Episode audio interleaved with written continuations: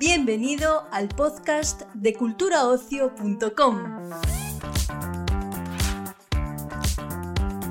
Hoy en el podcast de Cultura Ocio, el portal de noticias sobre cine, música y series de Europa Press, te ofrecemos una doble entrevista con motivo del estreno de la segunda temporada de la serie Bienvenidos a Edén.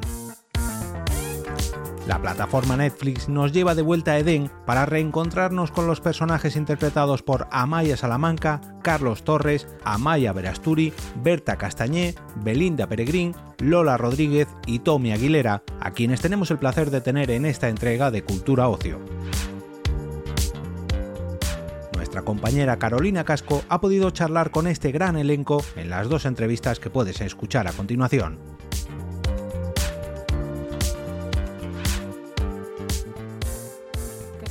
Los espectadores en la segunda temporada de Bienvenidos a Edén? Venga. ¿Quién quiere tomar la palabra? ¿La tomo yo? Bueno, la tomo yo. el, nuevo, el, nuevo, el, que, nuevo, que hable el nuevo. Eh, bueno, yo que tuve la oportunidad de ver la, la, primera temporada, siento que esta segunda llega más recargada sin duda alguna, con más acción. Eh, Astrid convoca a mi personaje, Joel, para llegar a reforzar un poco la seguridad de, de Eden, que ha estado un poco descontrolada desde el final de la primera temporada. Eh, entonces llega con más acción, va a haber más drama, más suspenso, más intimidad, que lo hablábamos ahorita entre los personajes. Creo que los personajes están evolucionados todos, digo todos, literal todos. Eh, están como más maduros, como más conscientes también de lo que realmente está pasando en este eh, Eden tan, tan loco y, y de lo manipulados que han sido. Entonces, no, ¿Qué manipulo dirás tú? Perdón, no, eh, no, no, estoy, hablando en personaje, no estoy hablando en personaje. Si fuera Joel diría que todo está perfecto. Eh, pero sí, entonces eh, también se van a encontrar como con esta guerra de estos dos mundos, del mundo de Astrid, del mundo juvenil. Vamos a ver quién la gana. y creo que todos estamos muy contentos. Creo que es una evolución de la primera a la segunda maravillosa. llega con mucha fuerza, con mucha, mucha fuerza. ¿En qué punto se encuentran vuestros personajes al inicio de la temporada? Pues venga, empiezo. Em, mi personaje llega a la isla y mm, es que tampoco mm, te puedo contar mucho, pero, pero pues va a tener que, que, ver un poco dónde, dónde está, ¿no? Em, ella ve, ve, cosas, ve que es, es, un mundo fantástico, le llegan otras cosas. Eh, le cuentan que, a lo mejor no es tan fantástico como puede parecer. Entonces, bueno, pues está en la lucha esa de, ver la realidad, su realidad. Bueno, mi personaje termina bastante mal la primera temporada. Eh, vimos cómo matan a, Ulises. Eh, claro, eh, entonces parte ya de, tener mucho miedo, está escapando ¿no? y de repente ve que, que Gaby puede, eh, bueno, puede no, va a ir a la fiesta de la isla y puede que se quede o no, porque al final sabemos que los elegidos solo lo sabe Astrid y Zoa no lo sabe. Entonces, bueno, empieza con muchísima incertidumbre ella misma, de decir, oye, debería ir a la isla de nuevo para saber si Gaby es una de las elegidas o no, o me voy con Charlie y luego la ayudo desde fuera, o qué hago, ¿no? Entonces, lo que vamos a ver es que va a primar a Gaby por encima de todo. O sea, para Zoa lo más importante es Gaby, que Gaby no sufra y que juntas salgan de aquí, sean libres y puedan vivir felices. Pero claro, evidentemente no todo va a ser tan, tan fácil, ¿no? Va a tener que luchar eh, contra Astrid y contra Joel y contra todo, todo este grupo. Va a haber una guerra bastante, bastante heavy desde, desde que Zoa pues, no es una militar profesional, por supuesto. Entonces eh, es muy complicado para ella. Sí. En el caso de Astrid, efectivamente, después de la muerte de Ulises ya empieza a ver que, que se está bueno, pues que están sucediendo una serie de cosas en la isla, ya con la rebelión, como que todo se está desquebrajando un poco y necesito como aportar esa seguridad extra para que, pues eso, para que no, puedan conmigo, por eso acudo a, Joel, pero me siento que el, proyecto como que va decayendo un poco y que la relación personal que tenía con Eric ya no es tan intensa y tan fuerte como era al principio. Eh, como que los personajes se, alejan un poco entre ellos y empiezo a sentirme un poco más decaída, más sola. Los, eh, también la gente que, que, está en la isla tampoco me apoya, entonces que yo creo que veremos a una Astrid como que va perdiendo un poco ese, ese, poder que tenía, pero también es una luchadora y va a poner toda la carne en el asador para seguir eh, con su proyecto y, hacer que la gente se interese en el proyecto del 9, den porque ella cree que realmente es un gran proyecto y que eso nos puede salvar a todos. En la primera temporada había temas importantes como el uso de las redes sociales o la falsa idea de felicidad. ¿Qué temas van a tener importancia en esta segunda temporada? Es que eso era más como para a la hora de, entrar a la isla, la, pues la manera de contactar con esas personas efectivamente era a través de las, redes sociales, eh, a través de esas fiestas que se hacían en Edén, eh, donde ahí ya se elegían los que se quedaban, pero en esta segunda temporada eh, Astrid decide que que ya no quiere que entre más gente, que ya somos lo suficientes, que el proyecto puede seguir adelante con los que somos, entonces como que todo eso pues ya no se toca como en la primera temporada y en la segunda temporada pues al final se profundiza más en las relaciones de la gente que ya hay en la isla, eh, bueno pues eso, que, que, ya, que ya conocemos además, que, que en la primera temporada teníamos como que conocer la isla, mm, conocer los personajes, de esta manera ya los conocemos todo y podemos indagar un poco más en, cómo se sienten, en sus relaciones personales, en el amor, en, en, el, odio, en todo lo que les genera ya la isla estando ahí dentro. El mundo de las sectas está muy reflejado en la serie. ¿A raíz de hacer la serie os habéis interesado por el mundo de las sectas o las ideologías? Bueno, ya lo hemos dicho varias veces que, que, pues, esto, es ficción, esto es ficción, es lo primero que hay que resaltar. Eh, a mí personalmente el tema de sectas no me llama la atención, si hay alguna secta que haya por ahí, no me llama la atención ninguna, pero sí personalmente confieso aquí que yo sí creo como en, otros mundos y otras cosas y soy un poco de mente abierta en ese sentido, de, de, pronto, de pronto pensar que no somos los únicos en este universo. Eh, sí creo un poco en eso, ¿eh? creo, creo, un poco, creo un poco mucho en eso. Eh, por ese lado, pero el tema de las sectas y todo esto, nada, no, no, no, no, no es lo mío, no es lo mío. Y creo que aquí vale aclarar que tampoco simplemente es un tema de ficción y no, no se está haciendo ni, ni alusión a eso, ni mucho menos. Justo. No sé ustedes, compañeras, ¿qué opinan? ¿Les gustan las sectas o algo? ¿No? Bueno, pues verás. La serie ha sido un éxito tanto en España como, como en el extranjero. ¿Cómo habéis vivido este éxito? Eh, ¿Habéis sentido cierta presión en cuanto a las expectativas que pueda haber con la segunda temporada? Es que sí, bueno, vivimos el estreno juntos, eh, se estrenó mientras que estábamos rodando la, la, segunda temporada, entonces fue algo muy bonito porque lo pudimos compartir y vivir, y vivir todos juntos, la verdad. O sea que me siento bastante afortunada de que eso fuera así y, y, y vivir. El hecho de que algo que hemos hecho con tanto cariño eh, ha gustado y se ha recibido con tanto cariño, la verdad que nos sentimos muy agradecidos. A mí la verdad que algún mensaje de, yo que sé, de, cualquier parte del mundo que te llegue diciendo, wow, mm, me ha encantado la serie, también es como súper guay poder ver que, que, mm, en muchas partes del mundo ha gustado, ¿no? Sí.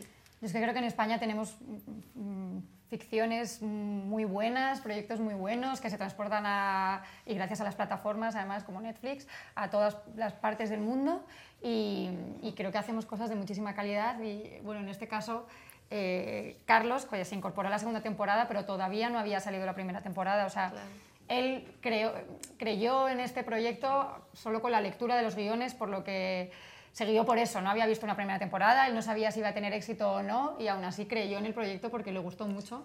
Así eh, es. Tal cual, tal cual. Y hablando del éxito por fuera, pues yo espero que el elenco también algún día vaya a Colombia, que vayamos allá a Colombia a, representar la serie, me encantaría, ¿no? Me encantaría. Y feliz de hacer parte también de, esta segunda temporada, después de ese éxito que tuvieron mis, mis compañeras en, en la primera. En un momento en el que hay tantísima oferta de series, ¿Qué creéis que ha tenido Bienvenidos a Eden que ha hecho que conecte tanto con el público? Yo creo que es una serie con muchísimos estímulos, que se trabajan diferentes temas, personajes de diferentes edades también, de tramas muy diferentes. Entonces yo creo que, estamos hoy en día en una era donde eh, tenemos muchos estímulos constantemente. Yo creo que, Bienvenidos a Eden tiene esto, ¿no? de, abrirnos de repente un, un mundo, un universo con constantes temas, constantes personajes, constantes tramas. Eh, y además en esta segunda temporada que se van a sentar y, y se reciben de una manera más pausada, pero no deja de haber estos estímulos, o como que creo que esto es lo que puede hacer que, que a la gente le, enganche y le guste. Y por supuesto que en cada capítulo nos deja con ganas de, saber más y, termina con ganas de saber más. Entonces yo creo que esto hace que, que te estés ahí en la pantalla y quieras, quieras darle play y play y play, ¿no? Sí, y el hecho un poco de desvincularse también, yo diría, a lo mejor de, de la tecnología, de las redes sociales, de todo eso, que yo creo que también todo está muy muy presente en las series, en las series eh, adolescentes, porque es la manera de contactar unos con otros, pero aquí no hay esa posibilidad y entonces los personajes eh, tienen que est estar en, en con constante conexión entre ellos de una manera como más personal y más intensa, dejando fuera a lo que estamos acostumbrados ahora mismo también en, en este mundo. Eden se ha teñido con la sangre de uno de los nuestros y hasta que no impartamos justicia, el paraíso queda en suspenso. ¿Quién? Mató a Ulises. Astrid va a matarme.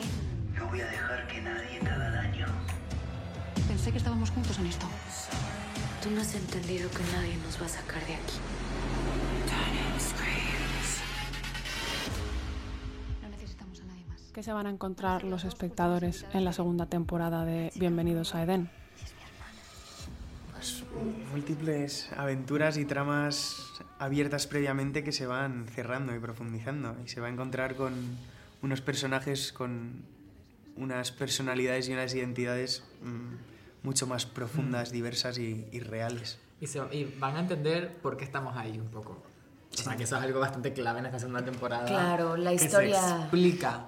Se desarrolla tiene mucho más sentido en la segunda. Sí. La primera te dejan como con muchas incógnitas y que se resuelven obviamente en los ocho capítulos de la segunda temporada, aunque no significa que se resuelvan todos, por eso no, siempre te queda, después de ver Eden siempre te, te quedas, ¿qué? ¿Qué pasó?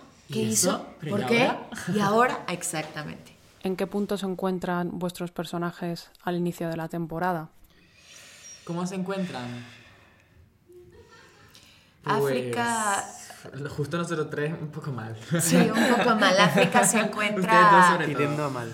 Eh, pues desarmada, parece que lo tiene todo controlado en la primera y yo creo que en esta segunda temporada se siente mucho más desarmada y está como descubriendo de lo que es capaz y también conociéndose, porque yo siento que África siempre tiene una coraza hasta con ella misma que no se permite sentir, no se permite ser débil, no se permite fallar, no se permite ser humana. Prácticamente ella cree que es un androide. Y en, las, en la segunda temporada te das cuenta que es más, más humana, pero no, porque sigue teniendo también eh, pues este rollo de, de mujer fatal, ¿no? Literal. Sí. Mm, mi personaje, la verdad que, que, empieza una temporada bastante cruda para él y, y, está un poco a la deriva, nunca mejor dicho. Sí, y Maika pues empieza en un momento pues con mucho miedo y con un poco de, de, de soledad después, de, después del final de la primera temporada. Como que sabe que le vienen cosas bastante difíciles de gestionar. En la primera temporada había temas importantes como el uso de las redes sociales o la falsa idea de felicidad. ¿Qué temas van a tener importancia en esta segunda temporada? Pues la, la, yo creo que la honestidad y la, fide, y la fidelidad a, a, los amores que son de verdad y los que no. Mm. Y, a, y, de la, y la fe ciega, ¿no? A veces como pues esas ideologías que se te meten y parece que si no lo cumples pues estás fallando, ¿no? El bien mayor, pues, pues bueno, pues eso, como el movimiento de la, de, de, de, la secta, de una persona que te dice qué es la vida, qué es la verdad, qué, es la, qué, qué no es verdad y cómo hay personas que entran en, un, en ese pensamiento sin, sin, cuestionarlo, ¿no? Y también claro. pues ahí te das cuenta de, de las personas que siguen ciegamente a alguien y otras las personas que, que se revelan a eso, ¿no? Y claro, es que el, pues, los líderes de las sectas están como un poco a caballo entre un visionario ¿no? y una persona claro. que te abre los ¿Hasta ojos punto, claro. y hasta qué punto es un poco lo contrario ¿no? y te ciega. Sí, pero sobre todo la ideología ¿no? de, de, todo. Cómo, cómo haces a veces cosas que no pensabas que, que llegarías a hacer nunca por una, un ideal o una ideología. Pero la fe, ¿a qué? La fea, por un mundo mejor. la fe, claro, la, fea, un mundo mejor. Sí, la pero fe un mundo mejor. desmesurada. La fea, una comunidad que funcione, ¿no? Que A ver, yo me iría al nuevo Edén, la verdad. ¿Mm? Yo me iría al nuevo Edén, pero así para allá. Ah, bueno, ¿Tú sí, te sí. irías a Edén? Al nuevo. Pero, shh, ¿no? Ah. La serie ha sido un éxito tanto en España como, como en el extranjero. ¿Cómo habéis vivido este éxito? Eh, ¿Habéis sentido cierta presión en cuanto a las expectativas que pueda haber con la segunda temporada? Pues muy fuerte, la verdad. Pues muy bien, la verdad, muy agradecida porque usted guste el trabajo ¿no? que hemos hecho.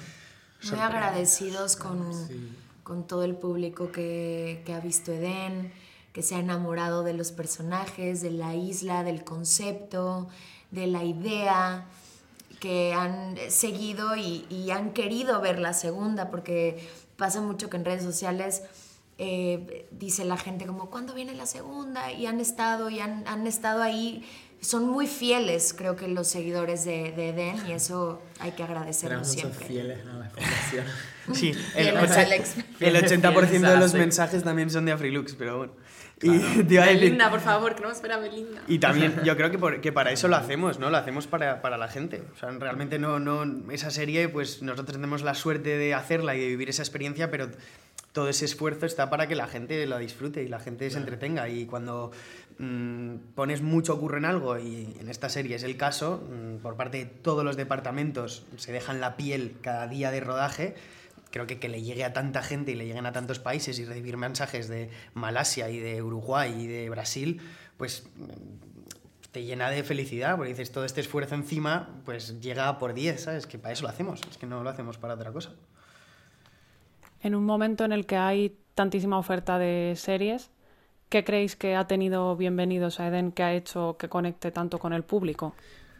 un reflejo de la realidad me parece bastante agudizado y agudo en cuanto a la representación de, de todo tipo de seres humanos y de, y de- y de mentalidades y de formas de vivir y de formas de relacionarse y de relaciones. Creo que eso mm, está cerca de la gente, de alguna manera. Yo creo que la inclusión que tiene la serie es, es importante. Creo que no hay una serie que tenga los elementos que tiene Den. Creo que es una serie única, no solamente visualmente, sino también la música. O sea, musicalmente es una joya. Lucas Vidal. Lucas.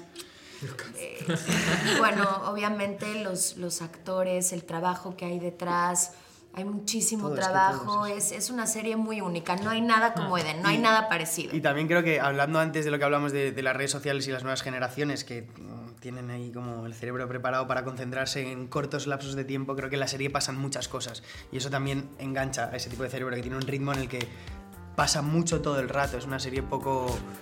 no es nada lenta. Lenta.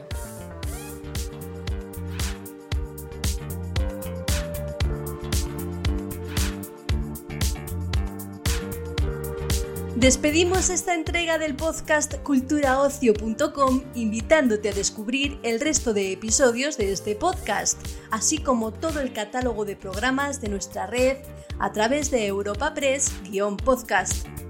Recuerda, todos ellos están disponibles en las principales plataformas de podcasting.